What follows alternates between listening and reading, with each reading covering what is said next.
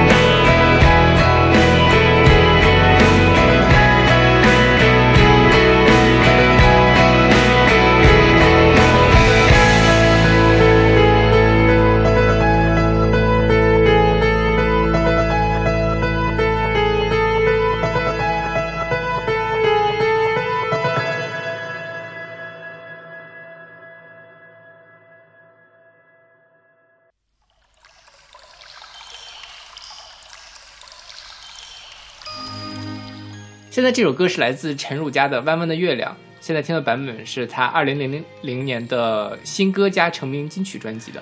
我比较怀疑这个事儿啊，因为他这歌最开始是一九八九年就唱了，是，但是现在找到所有的陈汝佳版本的《弯弯月亮》都是这样一个编曲。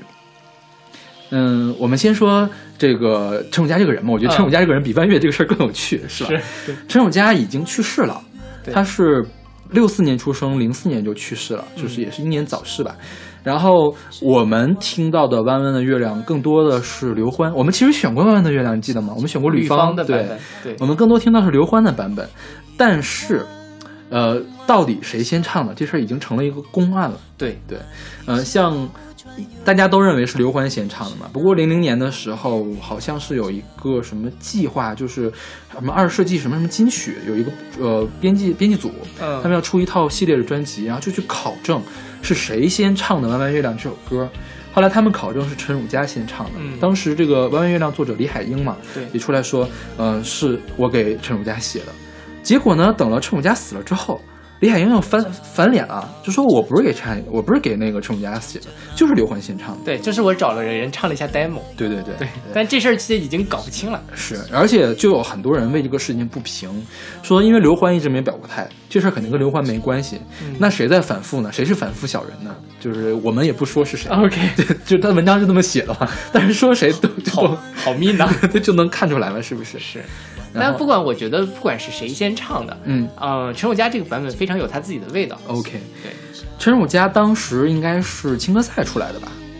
还是好像是什么？对吧？我因为我在一个青歌赛的专辑里面听过他唱，呃，《外面的世界》，嗯就是齐秦的那首歌。对，然后，嗯，听刘欢的那个《弯弯的月亮》，是什么感觉？有种娓娓道来的感觉。然后，呃，怎么说？就感觉刘欢他是有很强的底气，但他很矜持，可以让他那个底气呢，你能听出来浑厚，但是他是又慢慢的放了出来那种感觉。嗯你就能感到刘欢后背后那个厚实的感觉，当然可能也跟他视觉效果有关系了。但是陈汝佳这个一唱呢，就很有江南水乡的味道，感觉他就是在呃江南划了个船，看到他的阿妹这样的感觉，是对。不是阿妹，阿娇，阿娇是吧？对阿娇。阿妹都出来了。看见了张惠妹，对，然后不是说之前那个两千年的时候，那个李海英，李海英不是又给他重新编曲，就是那个编辑组找他重新编曲嘛，李海英给他重新编了曲，然后做了这本专辑和当时那个合集。嗯，但是我们现在又找不到八九年那个版本了，是而且我听这个版本就很不像零零年的编曲啊，也挺怎么说呢，过时的，特别像九十年代的编曲。呃，还行吧，我觉得零零年差不多就是水平，正常水平，零零年的水平。因为我们上次做了《床前明月光》，你看人家梅艳芳都什么水平了？啊，说到这儿，其实呃，陈汝佳也是广东出道的，李海英也是广东出道的。是都嗯我们讲九四新生代时候讲过，OK，就是像杨钰莹、毛宁他们都是广东歌坛出来的那一批人，所以他们也是抱团儿的。嗯，然后这首歌非常有意思，就它也是大家保就讨论很多的，就是我的心如此惆怅，不为那弯弯的月亮，只为那今天的村庄，还唱着过去的歌谣。它到底想表达一个什么样的意思？OK，对呃，这大家理解各不一样。我以前觉得是是不是在谴责这个现代化，大家就是农村没有跟上城市这城市的步伐，还唱着过去的歌谣。但前段时间看到一个解释，就是说惆怅可能就觉得啊，觉得很治愈或者怎么样，它也可以是一个惆怅的表现。OK，对，就是说哦，我回到了当年我儿时的跟阿娇在一起的那一段时光其实也可以叫惆怅。OK，可能大家是过度解读了，有可能。对是因为有这事，有人拿这个事儿来批判这歌吗？还是怎么样呀就大家都在讨论他到底想表达什么。？OK，是这事儿确实不太好。因为我现在比较比较怕这个事儿，就是嗯你一旦往这方面隐喻呢，就会有人站出来就跳脚，就要批判，对，是的，嗯但这个确实不太好理解嘛所以大家也会说的比较多一点。，OK。那我们来讲弯弯的月亮就是就就于这个弯月这个事儿，今天我跟小马还讨论了一下，因为我们是按月相来排的嘛，可能我们肯定有半月，有弦月，是然后呢，小马是把弯月排到了弦月的后面，因为我我我理解是你一直把弯月和弦月给等同了，是吗我是这么理解，就是在我今天之前，我一直以为弯月就是弦乐。OK，好吧，对，OK，一会儿我们再说弦月，我们今天是先说弯月。弯月在嗯呃，英语里面叫什么？叫 crescent。crescent 就是大家看过《美少女战士》的话，就会对越野兔的那个标志特别特别，嗯，印象深刻。我们现实中看到的月亮是不会长成越野兔后身后那个月亮，就是一个大圆圈儿套一个小圆圈儿的感觉，就不会出现那么弯，不不会出现那么弯的，像镰刀一样的那样月亮，但是一般都是一个小月牙。少年包青天的月牙是不是也是不是不是，少年包青天那个月牙比较浅，？OK，比较浅。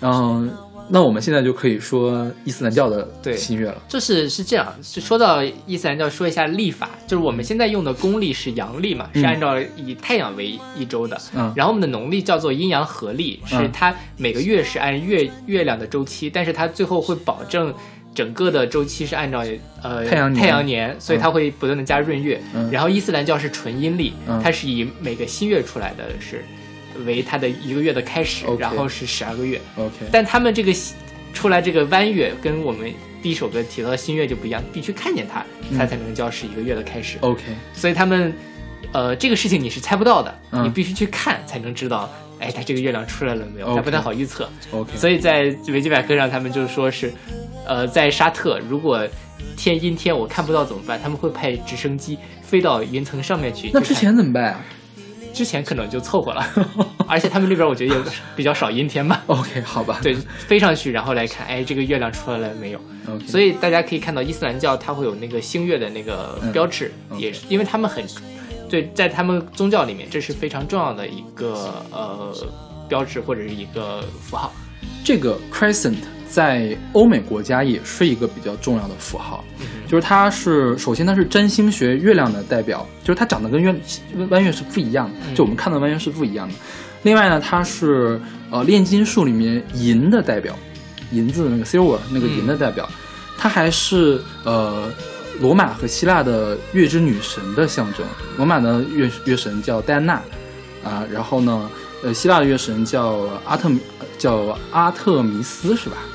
啊、阿特弥阿特啊哈什么什么我忘阿尔阿尔特弥斯阿尔特弥斯 OK 阿尔特弥斯。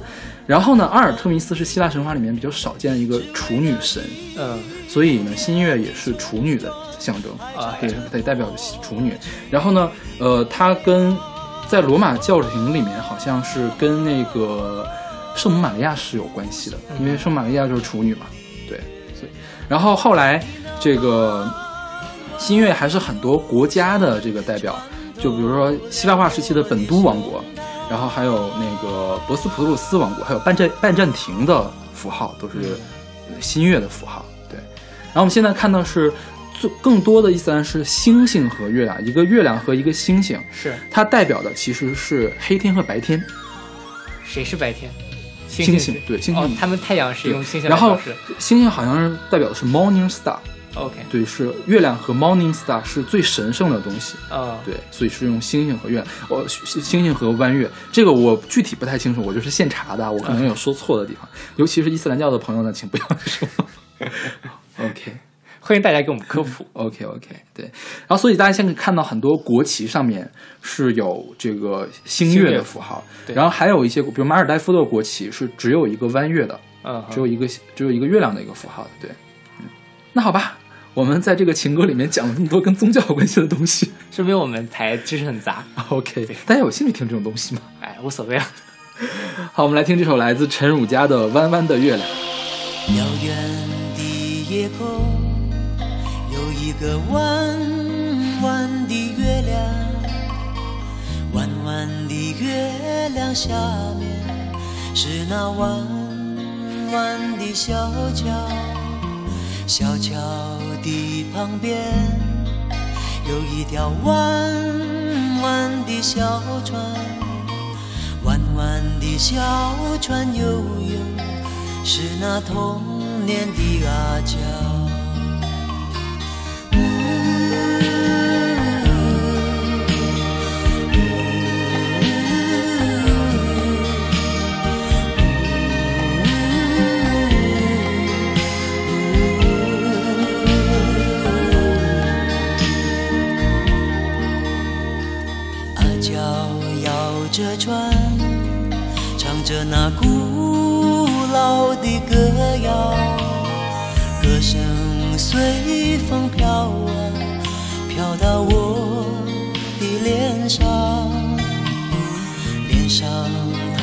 的泪，像那条弯弯的河水，弯弯的河水流啊，流进我的心上。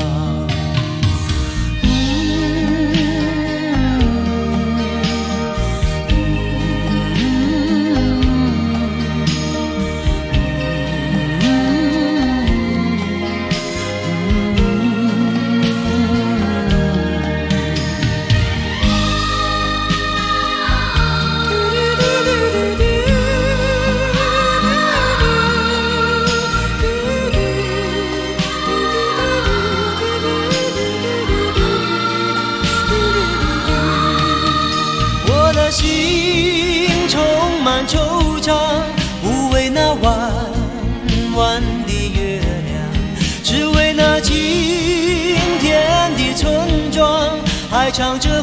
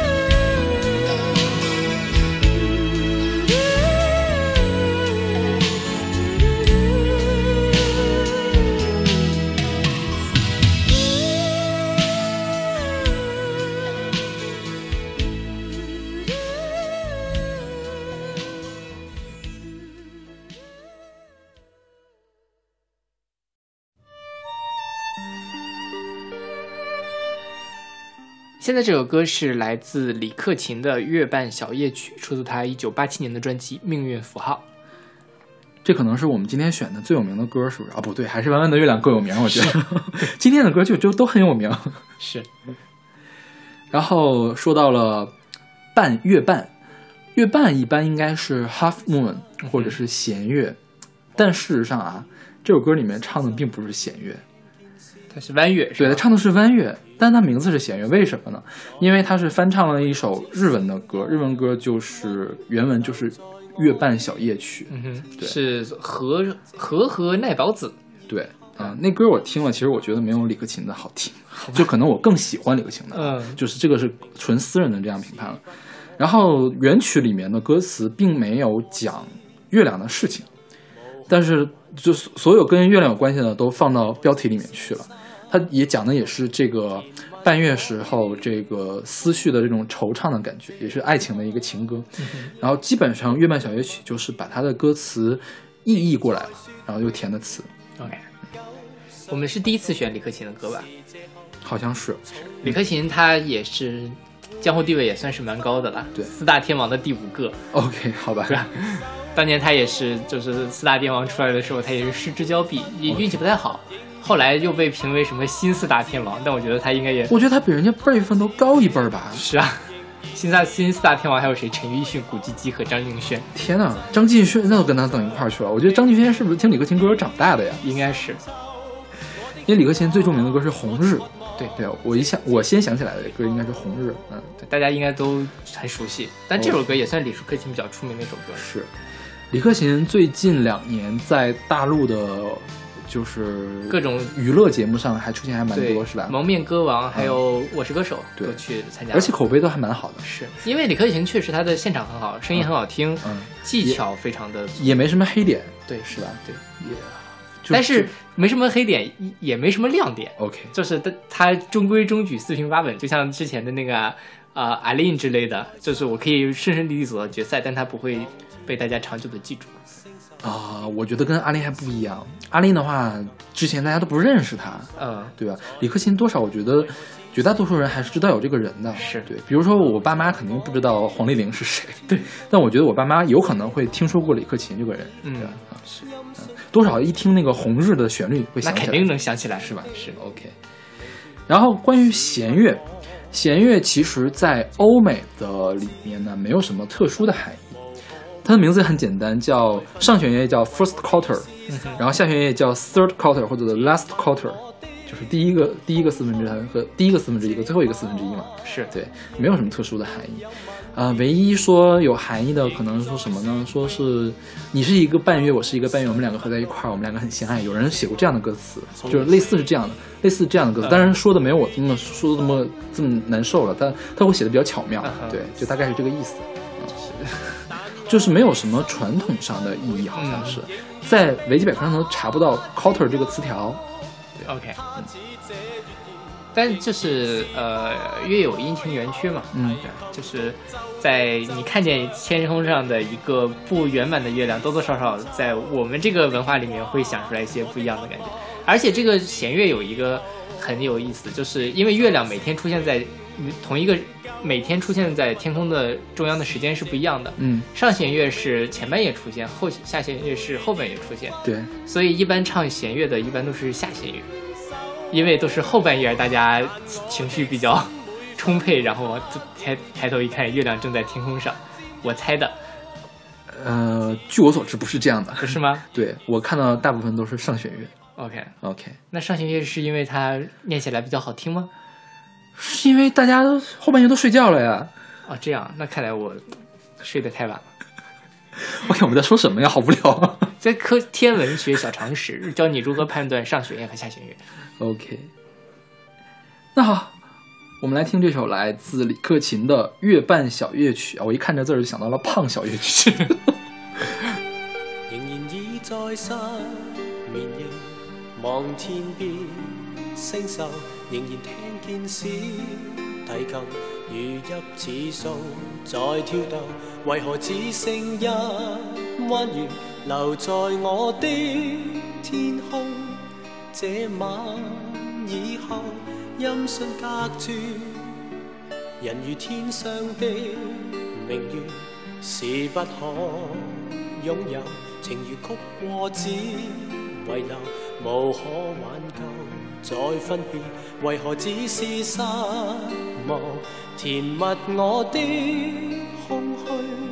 這晚夜沒有吻別，仍在說永久，想不到是借口。從未意會要分手，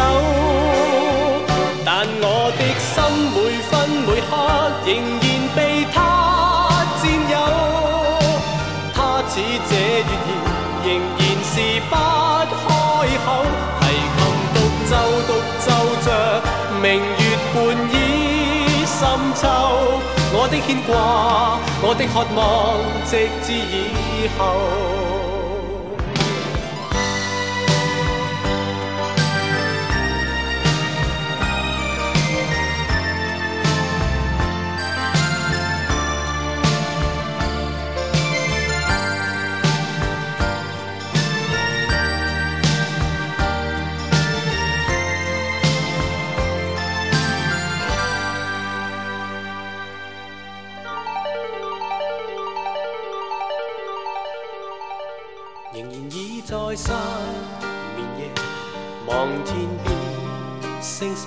仍然听见小提琴如泣似诉在跳动，为何只剩一弯月留在我的天空？这晚以后，音讯隔绝，人如天上的明月，是不可拥有。情如曲过，只遗留，无可挽救。再分别，为何只是失望？填密我的空虚。这晚夜没有吻别，仍在说永久，想不到是借口，从未意会要分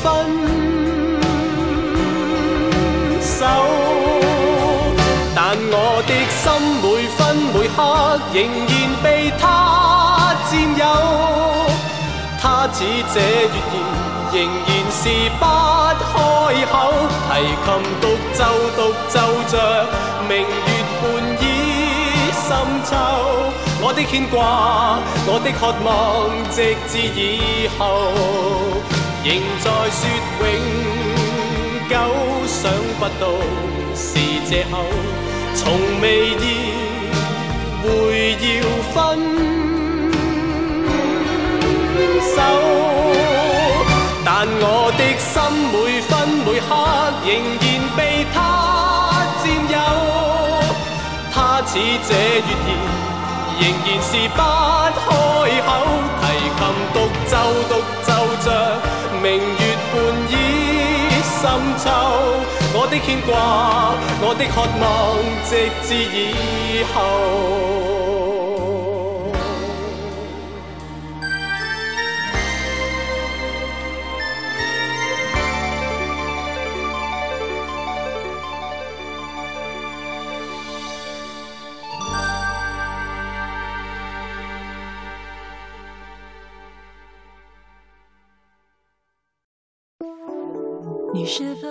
现在这首歌是来自郑秀文的《上弦月》，是出自她二零零零年的专辑《眉飞色舞》。是，这歌原唱不是郑秀文，是郑秀文的老公，是老公吧？结婚了没？是吧？结婚了没？他俩是一对吗？你不知道吗？他俩是一对啊？啊，一五年的时候完婚了。啊，天哪！嗯，天哪！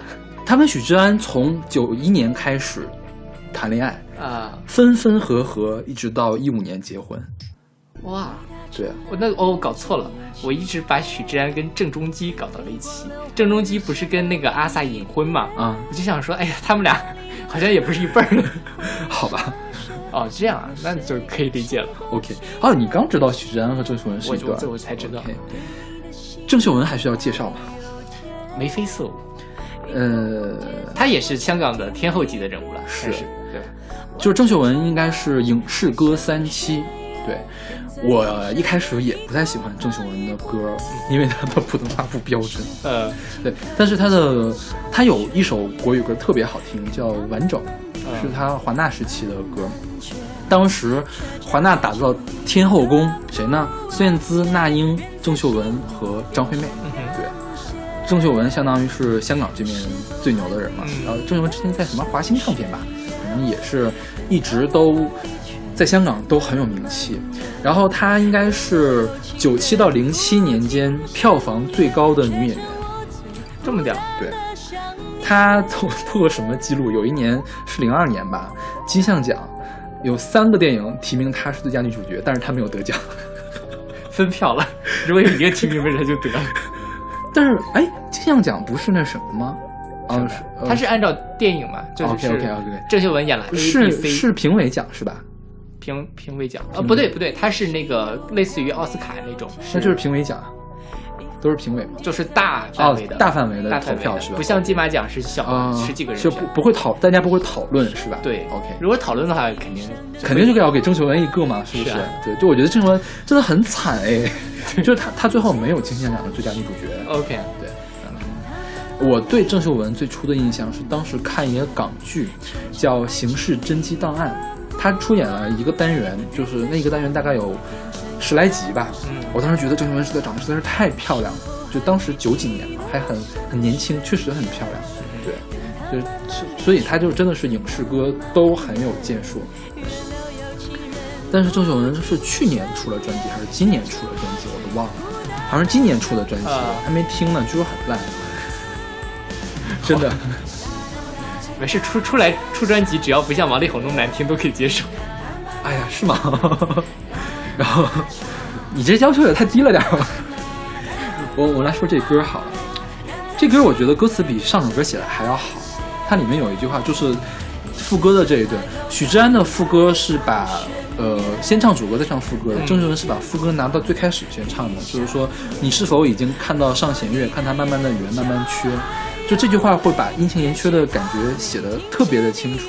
对，而且他后面缺一句接的也很好，嗯缺成爱情里的不完美，圆在心里变成了感谢。啊，就其实是已经差不多要完了嘛。嗯对，但是我还是感谢你这种 OK 感觉就他这题破的很好。对，但是呀，你想这个歌，呃，许志安好像是九九年还是零零年唱，九九年唱的。嗯，然后零零年的时候，郑秀文唱了这首歌，我觉得这个歌唱的就很不吉利，所以说在零一年的时候就传出他们两个分手了。呃，对，然后呃零一年但是没有分手，零二年就是又高调的出现在一起，零四年的时候高调的分手，所以这就是什么？然后一零年的时候表示永远不会复合，然后一一年的时候就被人拍到那什么两个人在一起，一五年的时候就低调的小时我们已经结婚了，婚了就给大家秀戒指了，我们已经呃结婚了。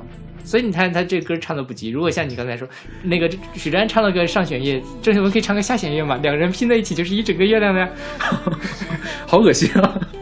不过这歌写的旋律还很好，是非常好很上口。对，哎呀，我觉得这个国内的异响乐项好像就很容易讲到这个呃爱情的事情。是，其实梅艳芳也专门唱过《月光》，嗯，一首歌叫《月光》，好像是它有上弦乐版和下弦乐版，是两个编编曲不一样，编曲不一样。对，因为你想，我们在文化里面就是也有悲欢离合，也有阴晴圆缺，嗯那月相变化就是悲欢离合嘛。OK 吧，嗯。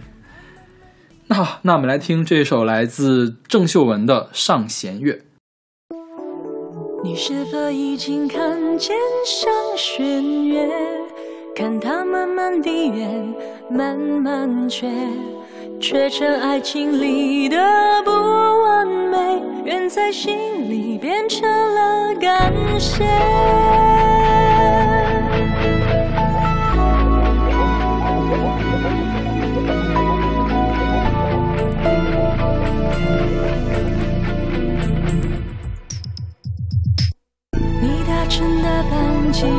起飞，飞过了换日线到另一边，那里冬天会下雪，你和谁一起过情人节？给你的信邮票没有填，一封封叠在我抽屉里面。望着窗外的上弦月，人在异乡的你恐怕已忽略。你是否已经看见上弦月？看它慢慢地圆，慢慢缺，缺成爱情里的不完美，圆在心里变成感谢。你是否还会记得上弦月？慢慢慢的却，慢慢圆，愿留有情人赴今生约，却成我最孤单的想念。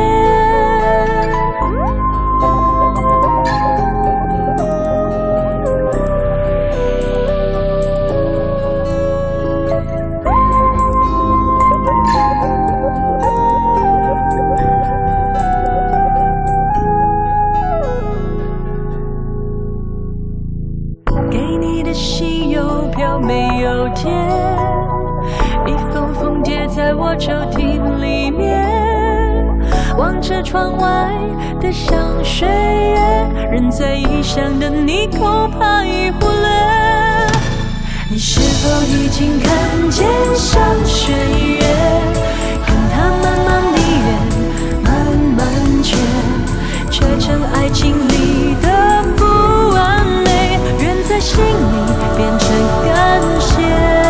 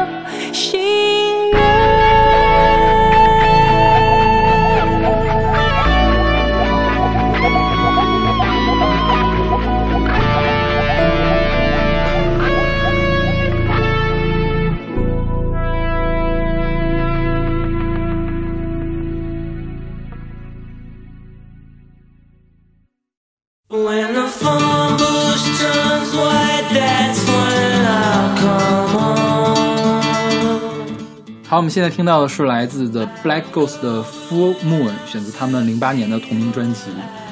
实际上，这个是有一个更出名的来头，《暮光之城》对，它是《暮光之城》第二部的一个插曲吧？对，第二部还是第一部，我都忘了，我忘了是哪一部的。OK，大家自己去查一查。OK，《暮光之城》我觉得就跟月亮很有关系啊。它就是狼人和吸血鬼的故事。是，然后《暮光之城》第一部叫 Twilight，就是暮光嘛，第二部叫 New Moon 是新月。其实我新月备选还有一个新月的器乐曲，就是新月的主题曲，也是《暮光之城》的。对，那个就很好听，我觉得也。然后第三部是，呃，月食或者是日食，就是因为在那个英语里面是用了一个词嘛，嗯对，这个叫什么？eclipse 是吧？呃，不不会读，啊有一个编 Java 的一个程序就叫这个。OK OK 好吧，充分的暴露我们的英语的水平是多么的差。然后第四部叫 Breaking Down，嗯就是破晓破晓嘛，对。然后我觉得，嗯、这个就是欧美体系里面跟月亮有关系的事情。你看我们跟月亮有关系的传说就是嫦娥什么的，是吧？对，嫦娥奔月。对他们的跟月亮有关系的传说都是各种异异次元的生物，对是各种奇怪的生物。但是我一直没有看过《暮光之城》，我也没看过。我《哈利波特》看完了，我因为我觉得《哈利波特》的翻译是很好的，《暮光之城》的翻译实在是太差了。《暮光之城》大概在五六年前特别特别的火。因为那时候电影出嘛，呃《暮光之城》大概是零六零七的时候引进了小说，然后我我记忆印象非常清楚，是在光合作用的书店里面看了那本书，翻了一章，我决定这本书被我弃掉了，呃，翻译的太烂了。我记得是什么？接力出版社，哦还是什么出版，反正是什么十八线出版社出版的，不是人不是人民文学出的嘛就就很烂。嗯对，然后我就一直对他印象都不好，但是后来的电影的评价呢也没有《哈利波特》高。嗯，《哈利波特》好像是啊，现在已经不是了吧？是不是最吸金的系列电影？现在可能是漫威了。有可能。对，《哈利波特》一一度是最吸金的那个系列电影嘛，这个《暮光之城》也是其中之一，票房还是蛮高的。嗯，但是里面找的都是一些小鲜肉来演，所以演技就不如《哈利波特》里面的老戏骨。因为《哈利波特》其实只有小朋友们是新演员，对其他所有的配角都是老戏骨。是是的，我对《暮光之城》印象就是，我记得它最火的那段时间，街边的盗版书摊都在卖《暮光之城》。OK 对，那时候还不流行电子书，所以大家还要买盗版书来看。OK。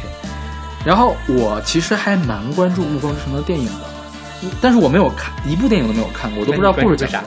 关注的是原声带，OK，它的原声带非常的精彩。就是我给你念一下哈，它这几部原声带里面，第一部里面请来了 Muse，嗯，然后请来了 Linkin Park，然后请来了这个 Paramore。Paramore 当时还蛮火的，是一个美国的一个呃朋流行朋克的一个乐队，是专门给《暮光之城》写了新歌。第二部有谁？第二部有那个 Radiohead 的 Tom York，嗯哼，有这个 The Killers，还有那个 Bon Iver。对，然后第三部有 Florence and the Machine，有 Sia，有 Beck，然后有 CeeLo Green，然后第四部是 Bruno Mars，第五部有 Green Day，哇，都就是就是阵营阵容很强大的一个如雷贯耳的人物对都是。就是说，我觉得你可以不去看这个电影，如果你对这个不感兴趣，不去看电影。但是你对欧美音乐感兴趣的话，你一定要去听它的原声带。嗯哼，嗯，而且里面的歌都很好听。对。然后我们说了半天，我们开始开始说满月了吧？对，满月就是十五，我们刚过去的八月十五就是满月。是对，在我们国家的满月就是团圆的日子嘛，正月十五、八月十五。但是比较奇怪的就是七月十五、七月半嗯那个中元节，，OK，但是在国外这就，刚才我们也说了，它是这种各种各样奇怪的生夜行生物出场的时候。对。然后它会有一些传说，传说我们留在后面讲，我们后面有两首歌专门讲这些传说的。然后 再说一下这个 Black Ghost。Black Ghost 是名不见经传的一个电子组合，是一个英国的一个电子组合，一个是 C.O. Keating，一个是 Simon Wi- William Lord。然后他们也没有什么特别出名的歌，我觉得这可能是他们最畅销的一首歌了。对，呃，一开始听起来，我觉得这歌特别像一个 indie rock，就是独立摇滚的歌。后面你会发现，电子的东西逐渐的加进来，是，我觉得这种感觉还蛮不一样的，嗯，就是很搭配这种异世界生物慢慢出现的感觉，你觉得呢？感觉有一批狼人在朝我爬过来？就是我觉得很什么东西要从月亮里面出来啊，在月光里面要要闪要要慢慢的浮现出来了，嗯一团阴影要浮现出来了。嗯，浮现出来了一个美少女战士。你好破梗啊！你好破坏环境。好，我不想跟你聊天了。那好，我们来听这首来自 Black Ghost 的 Full Moon。 When the phone bush turns white, that's when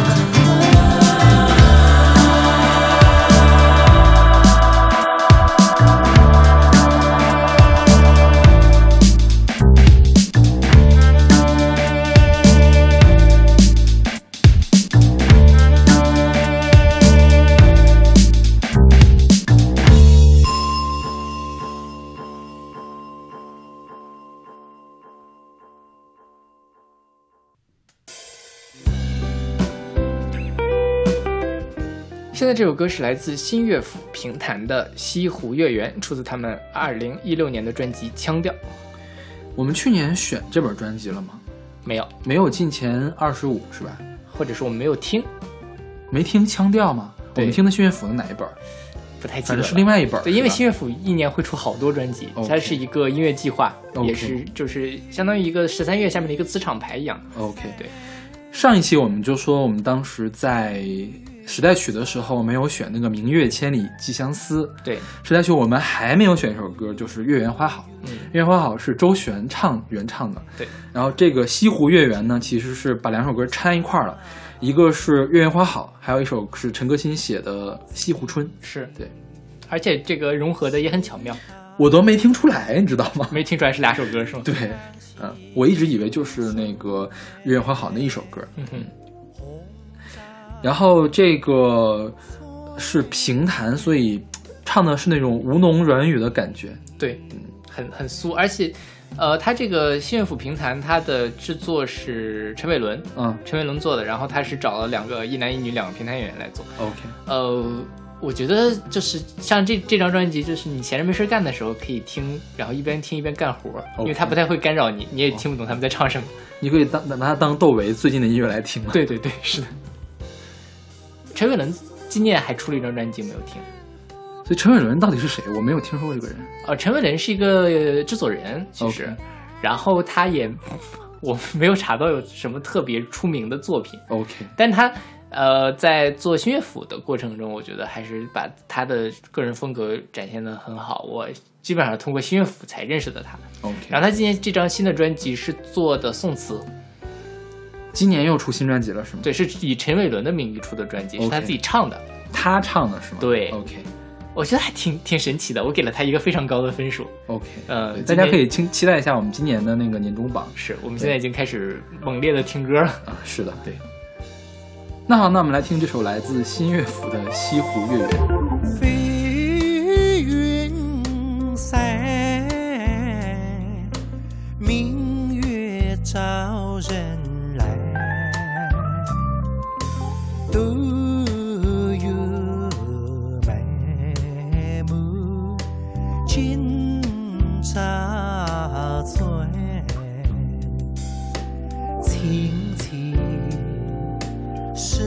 当鸳鸯戏水，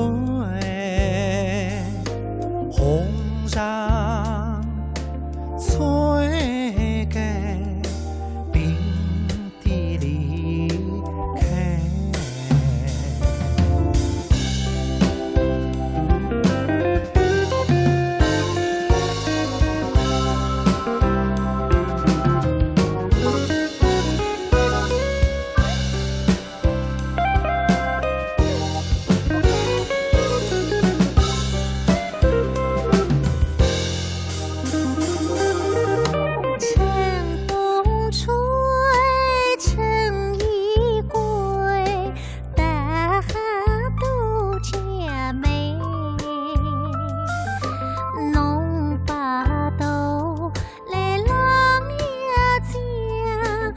江，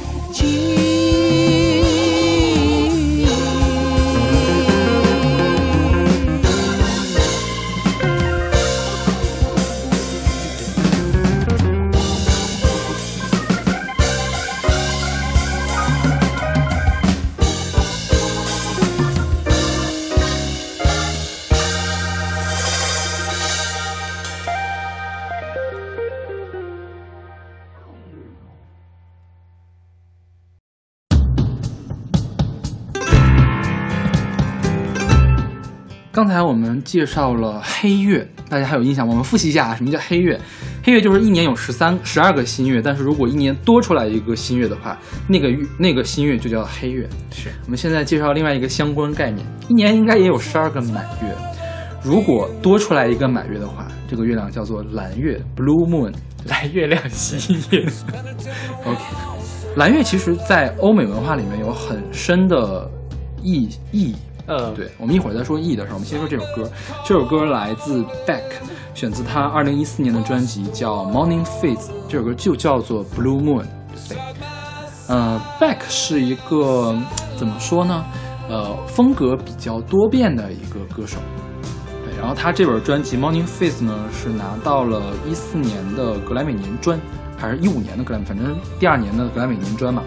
然后是最佳摇滚专辑，好像拿了五个还是四个格莱美奖。嗯哼对，嗯，也是最近格莱美对呃独立音乐示好的一个专辑，这个算是独立音乐制作的。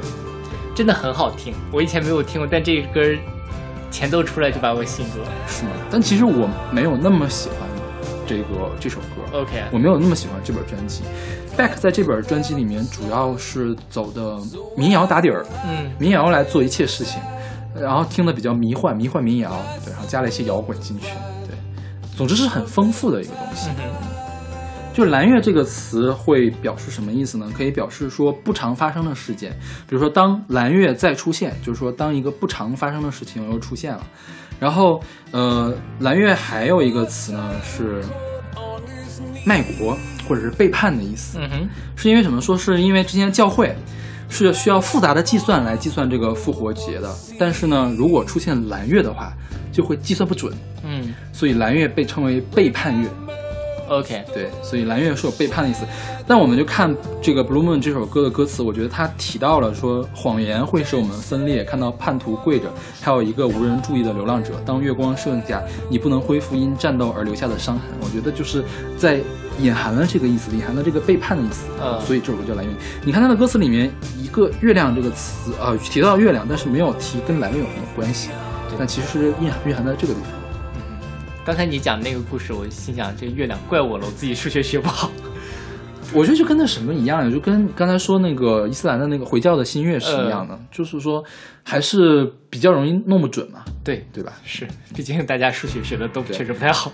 然后你看我们现在说这个蓝月是一个比较奇怪的名字嘛，嗯我们下首歌里面会介绍其他更奇怪的名字，一会儿再说。，OK，那我们来听这首来自 Back 的 Blue Moon 蓝月亮喜悦的代言曲。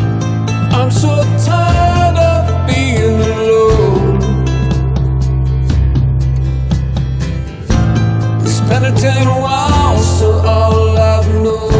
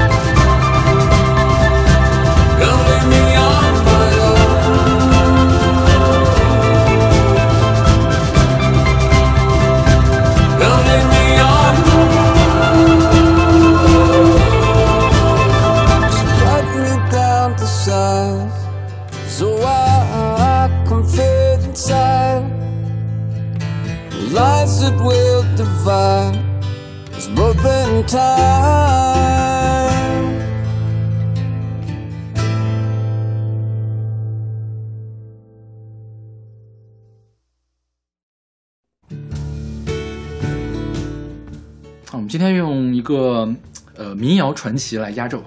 Neil Young 这首歌叫做《Harvest Moon》，选自九二年的专辑《Harvest Moon》。New Young 如雷贯耳的大名，嗯，对吧？对，Neil Young 我最喜欢他那首歌叫《Heart of Gold》。嗯，对，嗯、怎么说呢？我我觉得他给我的感觉跟鲍勃迪伦很像，就是说他就用一把吉他，就用一个嗓子就可以来打动你，而且他的唱功比鲍勃迪伦要好。是，而且我这个印象还是错误的，是什么呢？是 Neil Young 不只是玩一把吉他的事情，他其实也是涉猎了很多的风格，他的重他也玩重摇滚、重型摇滚，对啊，当然鲍鲍勃迪伦也会玩重型摇滚，对 OK 大家印象都是错的，我觉得对。嗯尼样是一个加拿大人，然后他最近不是最近了，十年前吧，十年前他得了脑瘤，做了手术，做了手术马上就出了一张专辑，嗯哼，而且品质还很高，所以说也被传为美谈。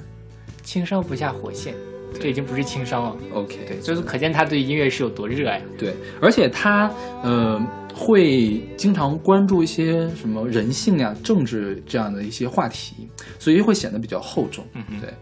然后，但是这首歌好像并不是那么厚重的歌，这首歌是一首讲爱情的歌。然后我们来回到这个月亮的主题吧，Harvest Moon。Harvest Moon 是什么意思呢？Harvest Moon 是满月的另外一个呃简称，通常是七月或者是八月的满月，就是秋天的一个满月。啊、秋天是收获的季节，不是，不是啊？不是因为不光是因为这个，啊，是因为呃，一般在七月的时候，这个呃，我们先不说一般吧，就是太阳落山，按理来说满月就应该升起来，对，但是由于就是一些天文学的原因或者什么原因啊，就是太阳落山和月亮升起来中间会差那么一段时间，有这么一段时间呢是，如果过去没有灯的话，大家什么都看不到的。嗯哼，但是七月或者八月的这个时候呢，这段时间会缩短，嗯，这样就对呃农民来收获是有意义的，哦，所以才叫收获月。嗯，然后呢，同时也对打猎的人是有意义的，所以秋天还有一个月的月月亮叫 Hunter's Moon，啊，对秋天是狩猎的季节。所以其实它是这么来的。哦，明白了。OK，然后小兔你就觉得这个打岔特别有趣吗？是啊，很有趣啊。然后小兔子还收集了很多其他的满月的别称，OK，对像就是九月除了 Harvest Moon，还有 Full Corn Moon，，OK，就是玉米是吧？对 果然收获的激情。对，还有专门会有人写这样的书，呃就专门来给这个月来命名字，然后来考证这些名字是怎么来的。哦，对，这这有点像是我国的这种什么民间传说，或者是对是，对，嗯。然后，嗯、其实我还选了一些就是跟这个月亮有关系的月嘛，比如说，呃，一月叫 Wolf Moon，就是狼月，然后还有十月叫 Blood Moon，血月。对，其实，在欧美乐里面是有来唱这些歌的，那今天我们时间关系就没有办法给大家听了嘛。嗯，以后有机会再选。OK。然后呢，尼尔亚呢就在这个收获月的月亮之下，跟他的爱人跳着舞，来唱这样一首非常甜腻的情歌。这这歌真的是很很舒服，OK，对，就很适合在晚上跟你的伴侣坐在晚风吹拂，默默的、静静的听。嗯，对，秋天嘛，秋天秋高气爽，正是谈恋爱的好时机。当然，秋天可以说到我们再下一期的节目，对吧？秋天啊，对，我们再下期还是跟秋天有关系的。是，对我们不是有情歌计划吗？